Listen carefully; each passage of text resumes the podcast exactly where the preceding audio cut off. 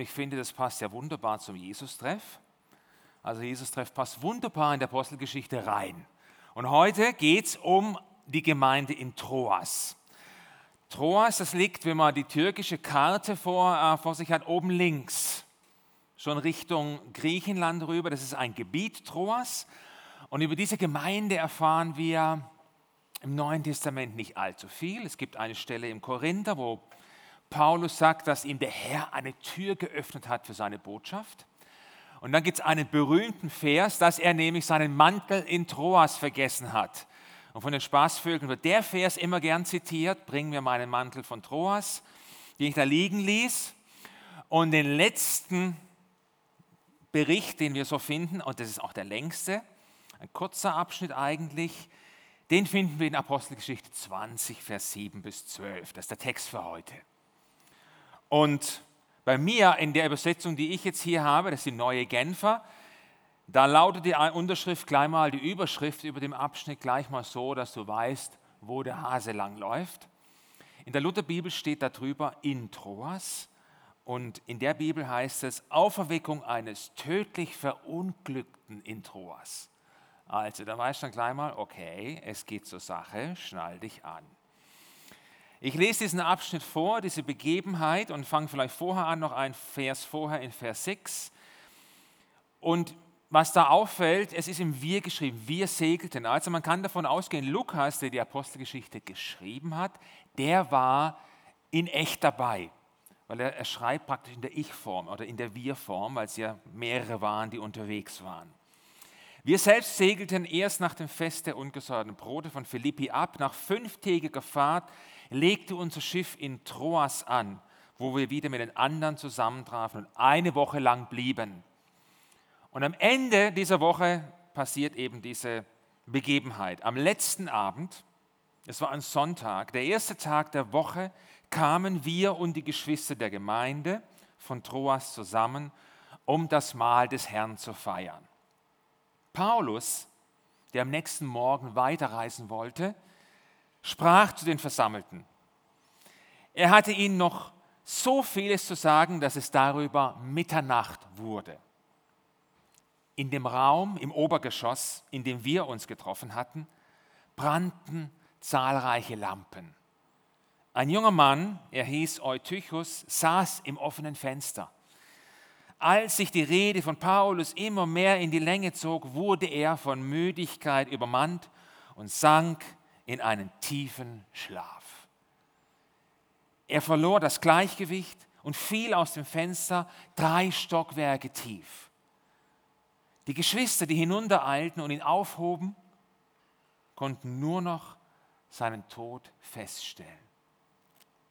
Paulus, der ebenfalls hinuntergegangen war, legte sich auf ihn, umfasste den leblosen Körper mit beiden Armen. Dann sagte er zu den Umstehenden, Hört auf zu klagen. Er lebt. Nachdem Paulus wieder ins Obergeschoss gegangen war, feierten sie das Mahl des Herrn. Paulus teilte das Brot aus, aß auch selber davon. Danach sprach er noch lange mit den Versammelten. Als er, er schließlich von ihnen, sich von ihnen trennte, wurde es bereits hell. Den jungen Mann aber brachte man lebendig und gesund nach Hause. Dieses Erlebnis war für die Christen eine große Ermutigung. Soweit also der Text für heute. Soweit dieser Bericht vom letzten Besuch von Paulus in Troas. Und wenn ich den so vorlese, der liest sich einfach, der liest sich geschwind, aber im Grunde genommen ist er ja hochdramatisch. Und ich würde mal sagen, wir werfen mal so einen Blick auf die gesamte Szenerie. Natürlich steht die Begebenheit mit diesem Jungen im Mittelpunkt, aber es gibt noch ein bisschen mehr. Gleich am Anfang, Vers 7, am letzten Abend, es war ein Sonntag, der erste Tag der Woche, kamen wir an die Geschwister der Gemeinde von Troas zusammen, um das Mahl des Herrn zu feiern. Und das ähnelt doch schon mal sehr, passt doch wunderbar zum Jesus-Treff. Wir feiern heute nicht das Abendmahl, aber wir haben heute den ersten Tag der Woche. Es ist nicht der Montag, sondern Sonntag ist eigentlich der erste Tag der Woche. Und das ist der Tag, an dem die ersten Christen bereits zusammenkamen, sich immer versammelt haben. Gottesdienst feiern, Abendmahl feiern, Lieder singen, wie wir das machen, Wort Gottes hören, Gemeinschaft erleben, darum ging es. Und das Faszinierende ist, seit damals bis heute, über die Jahrtausende, kann man sagen, hinweg, hat sich das so gehalten, so etabliert, ein ganz entscheidender Bestandteil der Christen überall auf der Welt. Von Ausnahme abgesehen, manche treffen sich samstags zum Gottesdienst, alles klar. Aber es geht immer darum, in Gemeinschaft, den Glauben leben und dann wieder neu Kraft tanken, neu wieder Motivation tanken, aufnehmen für die Woche, die vor einem liegt. Und das hat was und das hat nicht jeder. Dein Herz wird ausgerichtet auf das, worauf es wirklich ankommt. Und wer weiß, vielleicht wirst du hier und heute besonders motiviert durch eine Begegnung, durch ein Gespräch, das du führst, was nicht an der Oberfläche bleibt, wie vielleicht so oft, sondern was ein bisschen tiefer dringt und wo deine Seele es bis zu deiner Seele schafft. Das ist nämlich das, was passiert, wenn der Heilige Geist dabei ist, mittendrin ist. Er macht ja Gemeinde, er macht Gemeinschaft, den Gottesdienst jede Woche neu spannend. Ob uns das jetzt so bewusst ist oder nicht, es ist trotzdem so. Und was mich fasziniert, ist der Gedanke und eigentlich die Tatsache, dass keiner, der heute hier ist, zufällig da ist.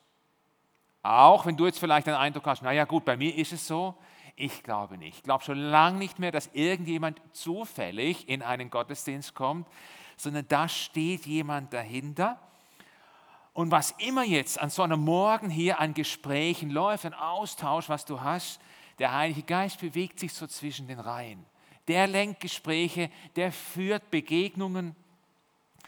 Und dann kann es eben sein, dass irgendjemand was zu mir sagt und Gott spricht durch jemand zu mir in mein Leben rein, in meine Situation, in der ich gerade stehe. Der andere hat keine Ahnung davon, dass das, was er jetzt gesagt hat, ein Volltreffer war bei mir.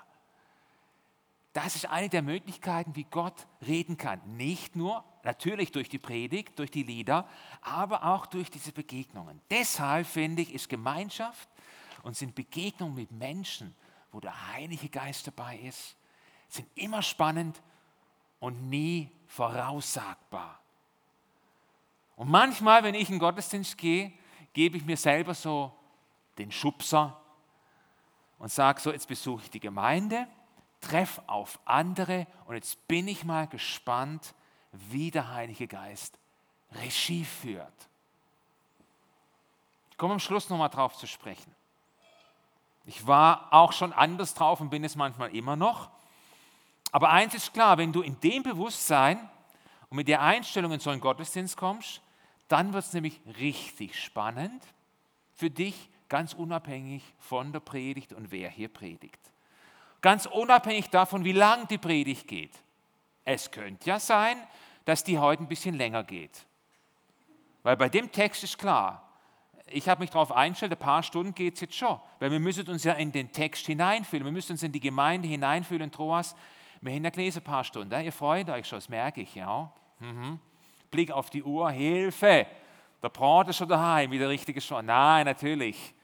Aber eins ist klar, wir befinden uns hier im Jesus-Treff. Und der Jesus-Treff, das wissen die meisten gar nicht, hat ja hinten noch einen Zusatz. Jesus-Treff, Doppelpunkt, du weißt nie. Du weißt nie, wenn du mit dem Heiligen Geist unterwegs bist, was als nächstes kommt.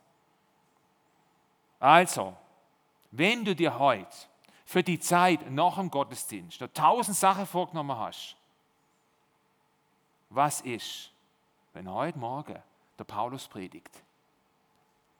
Stell dir vor, was ist, wenn du jetzt in Troas sitzt, in so einem Raum, in so einem Lehmhaus, im dritten Stock, vollpackt mit Leuten, die auf dem Boden sitzen, mit einer Raumhöhe, die weit von dem entfernt ist, was der Killesberg, die Villa auf dem Killesberg zu bieten und die schöne Altstadtwohnung, in der ihr wahrscheinlich seid, in Stuttgart, schöne große Raumhöhe, war damals nicht der Fall.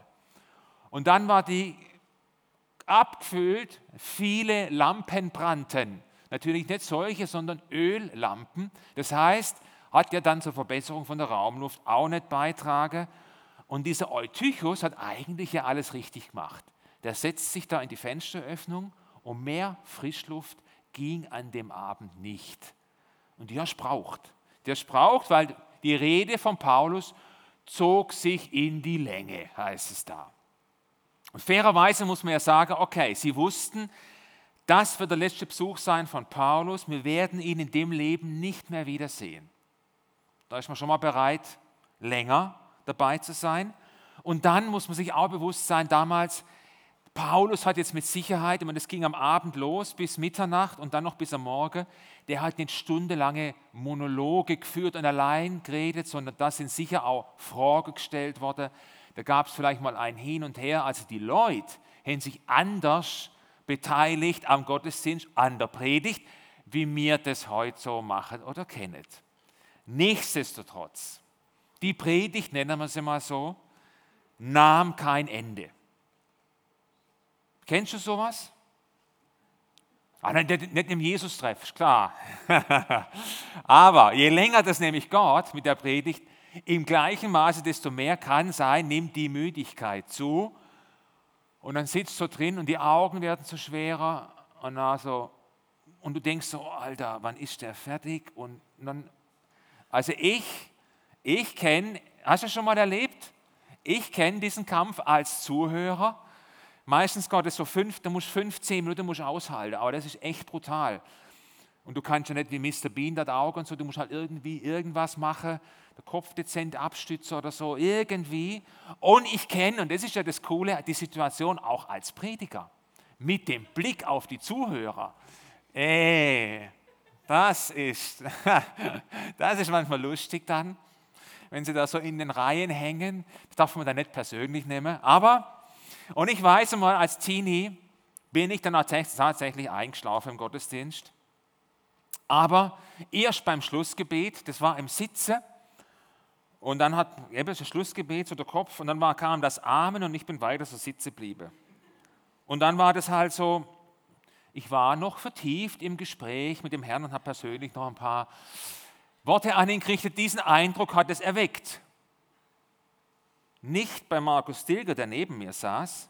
Wumm, hatte ich seinen Ellenbogen in der Seite, bugaff, da war ich wieder und das Gebet war dann beendet. An das kann ich mich erinnern, er wahrscheinlich nicht. Ich war ja seit Abend da, sehe ich ja dann. Eigentlich ist es ja nicht schlimm, wenn du einschläfst, im Grunde genommen, solange du halt nicht im dritten Stock bist und auf der Fensterbank sitzt. Eutychus, stell dir mal das Ding, man hat es förmlich vor sich, ich meine, das zog sich und zog sich. Und der, knickt hier, der nickt hier ein auf dieser Dings und irgendwann erschlaffen so die Muskeln. Und jetzt gibt es eine 50-50 Chance, wo er nachkippen kann. Wo kippt er nach? Natürlich hinaus auf die Straße und gleich drei Stockwerke. Und das ist echt heavy. Stell dir das, jetzt musst du einfach mal, das ist, ja, das ist ja praktisch, stell dir vor, ein Toter während der Predigt im Gottesdienst. Und dann kannst du hier gleich Soko Stuttgart anrufen und dann rennt da hier Martina Seifert und Joe Stoll rum und dann hast du Schlagzeilen und Stuttgarter Zeitung hast auch gleich gratis. Was wäre das für ein Ding? Man, man liest es so und ich gehe davon aus, die Hinkai so kokett in Troas. Und Paulus hat es auf seine Weise, man muss sagen, auf die Weise des Heiligen Geistes geregelt, auf die göttliche. Er bzw. Gott erweckt diesen jungen Mann, der hier als tot gefunden wird auf der Straße, erweckt den wieder zum Leben. So ist eigentlich der nüchterne, dieser nüchterne Bericht. Und ich habe mir halt schon überlegt, ja, wir glauben an Gott, der wirklich die Fäden in der Hand hält, der Heilige Geist ist dabei. Warum kann er das nicht verhindern? Entweder lässt er den nach innen kippen, auf die Leute, die da sitzen am Boden, oder er sorgt dafür, dass der, wenn er so, so müde ist, sich erst gar nicht in die Fensterbank setzt, sondern auf der Boden. Da kann er ja dann bestens seinen Schlaf nachholen. Auf das alles gibt es keine Antwort. Es passiert einfach. Und das war wahrscheinlich ein Schock. Nein, nicht wahrscheinlich, es war sicher ein Schock. Und wer irgendwie für mich am wenigsten schockiert rüberkommt, Paulus. Also als würde es ihn ein bisschen beeindrucken, aber auch nicht richtig. Paulus, der ebenfalls hinuntergegangen war, Vers 10, legte sich auf ihn, umfasste den leblosen Körper mit beiden Armen, Es gibt solche Situationen im Alten Testament bei den Propheten, wo sie den, so einen Junge äh, auferweckt werden, den sie so gemacht. Dann sagte er zu den Umstehenden, hört auf zu klagen, er lebt. Bei mir in der Bibel gibt es nur Anmerkung, die wörtliche Übersetzung ist da, regt euch nicht auf, denn seine Seele bzw. sein Leben ist in ihm. Klingt fast so, als wäre Paulus erschwab, jetzt reget euch nicht auf, er lebt ja. In dem Stil.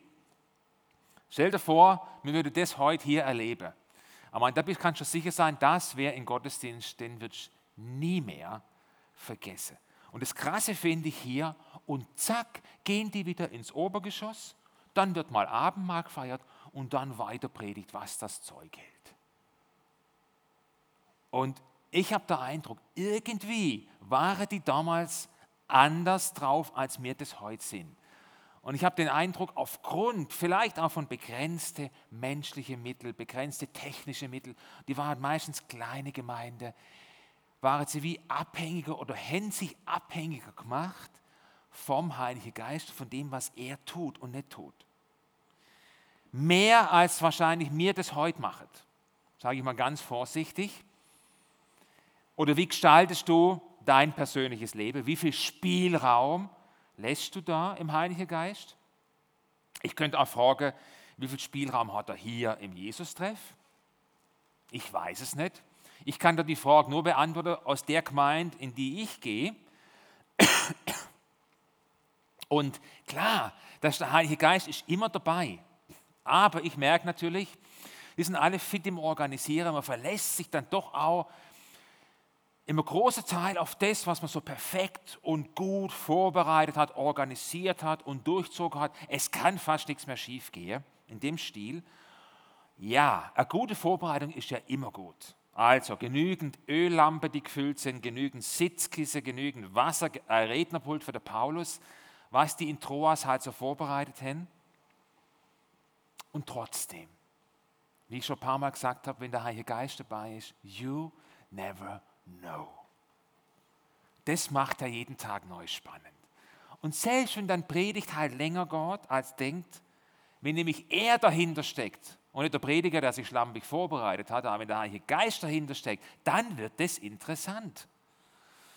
Und der Slogan für diese Themenreihe, in dem kleinen Video haben wir den gesehen, für diese Themenreihe, die hat sicher jeder durchgelesen, diese, diese Erklärung, aber ich zitiere sie nochmal als kleine Erinnerung zur Hilfe, zusammenwachsen, wie die Begegnung mit Gott uns zusammenbringt.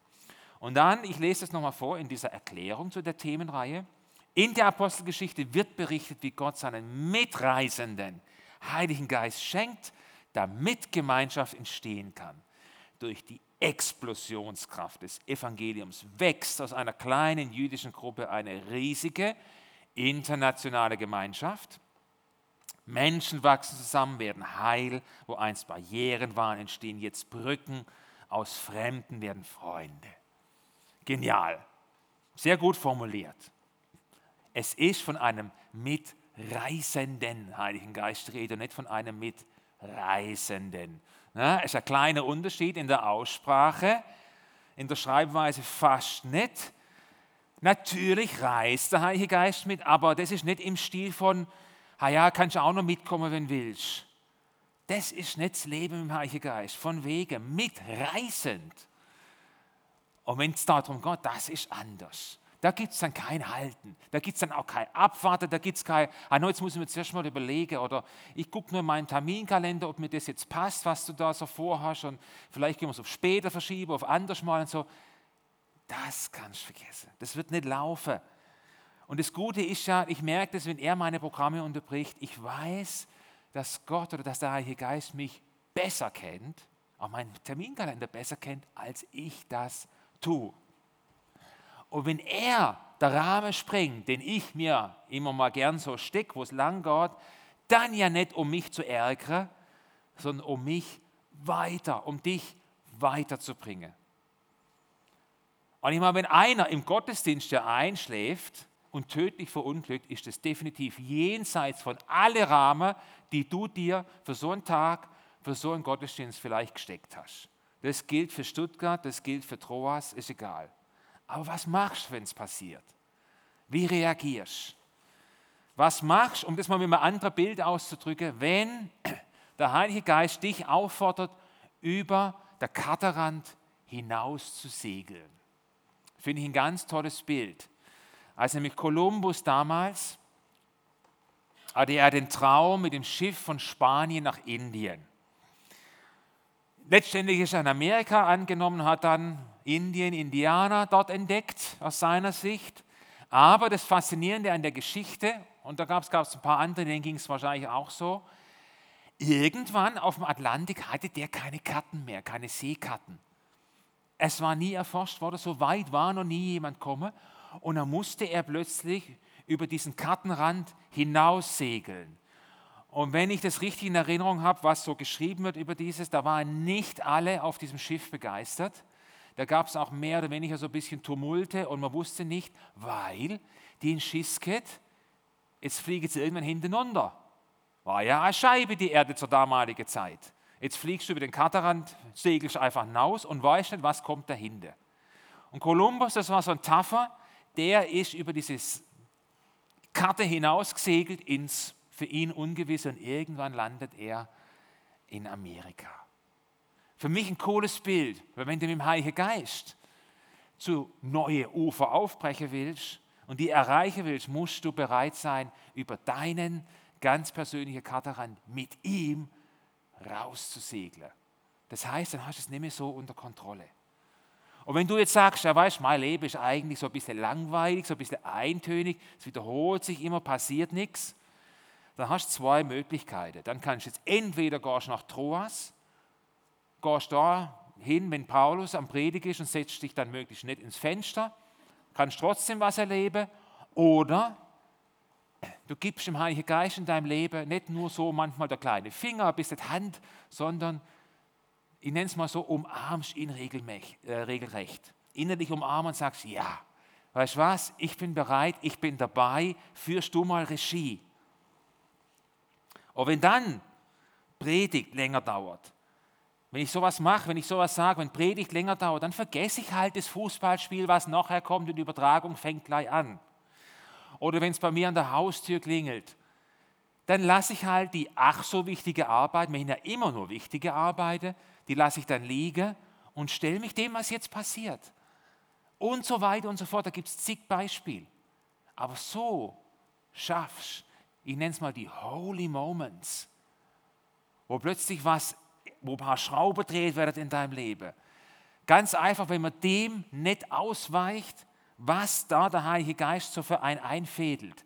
Und er fädelt so viel mehr ein, als mir das manchmal merkt. Ab und zu merke ich seine Schubser und ich habe immer noch die Möglichkeit, sage, will ich oder will ich nicht. Und ich habe in der Zwischenzeit gelernt, man lernt da ihn kennen, klar, man lernt andere kennen, aber in dem Moment, wo ich das bereit bin zu machen oder über der Kadaran raussegle, bin ich, weiß nicht mehr so ganz genau, was kommt jetzt raus, ich wag's. Ich lerne eben auch mich selber immer gleich mal kennen, eine ganz neue Seite von mir. Weil meine Reaktion, wenn sich Umstände und Pläne ändern plötzlich, meine Reaktion drauf, die sagt sehr viel über mich aus. Apostelgeschichte 10, das war aber schon dran, Petrus, als Gott Petrus auffordert hat, er soll den Hauptmann Cornelius besuchen. In dem Moment, wo Petrus das dann gemacht hat, hat er ja nicht nur den Hauptmann kennengelernt und das ganze Haus, die ganzen Leute, die da versammelt waren, er hat auch sich kennengelernt, weil Gott ist mit Petrus damals über sein jüdische Katerrand, es gab die auch jüdische Katerketten, der sich bewegt, über die schon hinausgesegelt mit ihm. Und er hat das ganz neue, ganz neue Sichtweise entdeckt. Und dazu passt ja die Erklärung, die da steht für den Jesus-Treff. Gott möchte, dass wir weiterkommen und Weite bekommen, persönlich, aber auch in unseren Beziehungen, in der Gemeinschaft, auch im Jesus-Treff. Aber wie wachsen wir nicht nur allein, sondern auch zusammen? Das ist die Frage, die schaut am Anfang von der Erklärung zur Themenreihe und ganz am Schluss gibt es so ein kleiner Hinweis, so könnte es gehen. Im Jesus-Treff wollen wir im Heiligen Geist und mit Liebe aufeinander zugehen und in dieser Gemeinschaft Gottes Realität erleben. Also ich habe da jemanden, der formuliert sehr gut und es klingt gut. Und wie sieht es jetzt aus, wenn ich in Gemeinschaft mit anderen Gottes Realität erlebe? Ohne dass es gleich so spektakulär wird wie in Troas. Ich meine, die in Troas haben Gottes Realität erlebt, auf spektakuläre Art und Weise. Es geht auch anders, es geht auch ein bisschen im kleineren Stil. Eine ganz kleine Geschichte dazu habe ich mitgebracht von mir, wo ich was gelernt habe von Gottes Realität in Gemeinschaft mit anderen. Das war, als ich 23 war, also vor ein paar Jahren sozusagen, war ich damals für ein halbes Jahr in Chicago in einer Gemeinde. Und diese Gemeinde war beheimatet in den ja, Slums, nennt es ja nicht in, äh, Amerika in der Großstadt, in den Ghettos. Und das war ein Ghetto im Norden. Also du hast Chicago, diese Downtown-Hochhäuser, wie man sie kennt von den Büchern, von den Bildern. Im Süden sind die schwarzen Ghettos, da gehst du als Weißer besser nicht hin. Und im Norden, wo diese Gemeinde war, da waren es gemischte Ghettos, also weiße, schwarze, ähm, Asiaten und viele spanischsprachige Leute. Und die Gemeinde war dort täglich zusammen. Nicht nur am Sonntag. Warum? Die sind alle zusammen gelebt, 500 Leute. 500 Leute, als ich dort war, noch in drei Gebäuden, jetzt sind sie in einem großen Gebäude, zehn Stockwerke hoch, ein ehemaliges Hotel. Die oberen drei Stockwerke, da haben sie für alte Leute, da haben sie ein Altersheim. Und da leben die zusammen, sie schaffen, sie in verschiedene Business. Und das ganze Geld, was da reinkommt, kommt allen zugute und mit dem machen sie soziale Projekte. Also jeden Tag, wo ich dort war, sind da 200, 300 Leute von der Straße gekommen und Essen kriegt, ein warmes Essen zum Beispiel. Und zig andere Sachen. Ich war ein halbes Jahr dort und manche Leute sind dort schon seit 20, 30 Jahren, sind sich dafür entschieden, ich will nicht allein leben, sondern in Gemeinschaft mit anderen. Und jetzt in meinem Fall, wenn du so ein halbes Jahr dort bist, dann wirst du da unter anderem zum Geschirrspüler einteilt und die kochen dir dann alle zusammen. Und die essen dann auch alle zusammen. Und Geschirr, das sind nicht Töpfle, das sind Töpfe. Solche Oschis hast du dann da und die musst du dann spülen. Und da gibt es dann auch nicht großartige Spülmaschinen, schon so die, die normale, aber für Töpfe natürlich nicht. Und dann war es mal wieder einer von den Tagen, da war die Freude bei mir so groß, die hätte ich auch mit der Lupe nicht gefunden. Und ich war bei den Töpfen einteilt und dann stehst du da, draußen sind 30 Grad und du hast da heißes Wasser und machst in den Töpf. Und der Typ, der mit mir einteilt war, der ist nicht gekommen. Der ist nicht auftaucht. Boah, und dann, was mich, und das kennst du vielleicht, was mich so am Leben gehalten hat, das war die Aussicht auf den Abend. Es war Montagabend und jeden Montagabend war dort Hamburger essen. Und zwar, äh, du, warst in den, du warst in so Families eingeteilt, so 15, 20 Leute waren so Family. Da gab es einen Family-Vater, Bob hieß der. Und die Aussicht, die Vorfreude, am 5 bin ich fertig, dann sitze ich da in so einem Garten vor dem Haus, vor dem Hotel und dann machen wir zusammen Hamburger. Das war das, das hat mich so, kennst du das, wenn dich so eine, so eine Vorfreude durch den Tag trägt?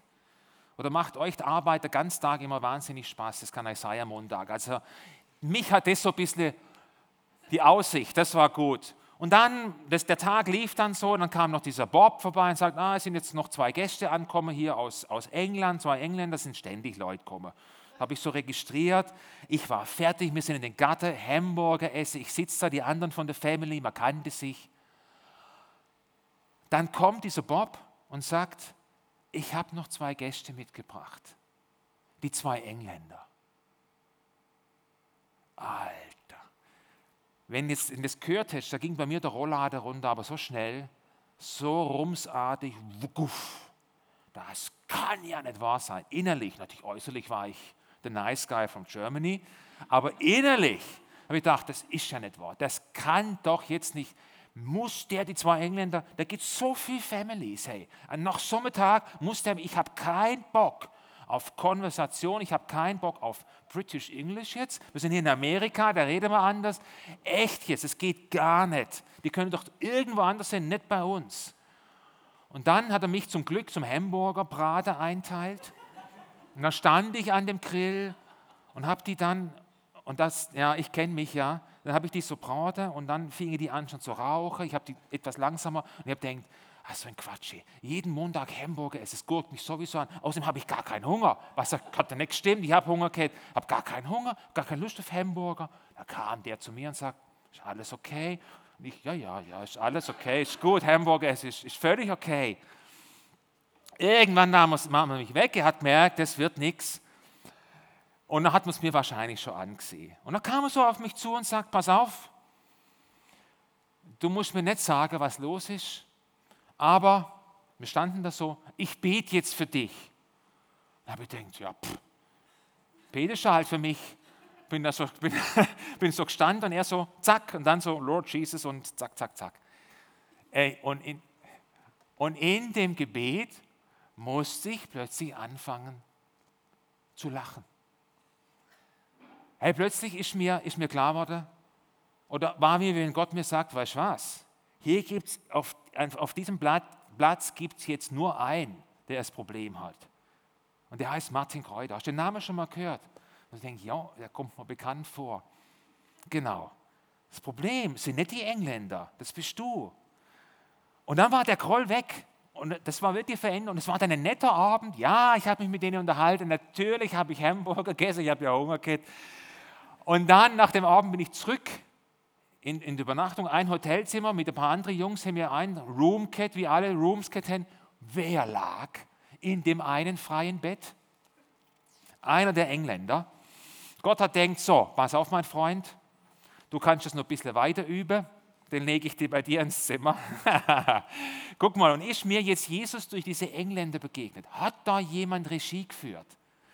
Im Nachhinein ist mir das klar. Natürlich, aber natürlich. Das war eine riesige Chance für mich und ich bin greift in Nächstenliebe, in Selbstbeherrschung.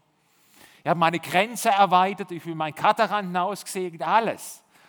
Und das ist Gemeinschaft. Gott hat in Gemeinschaft durchs Gebet vom anderen was sie ja gar nicht angefragt haben, effektiv mein Herz berührt, ohne dass ich etwas machen könne. Und der Groll ist damals verschwunden, den habe ich gar nicht. Du hast nur versucht, den zu halten. So, na, ich bin aber weiter sauer. Das hat nicht funktioniert, er war plötzlich weg.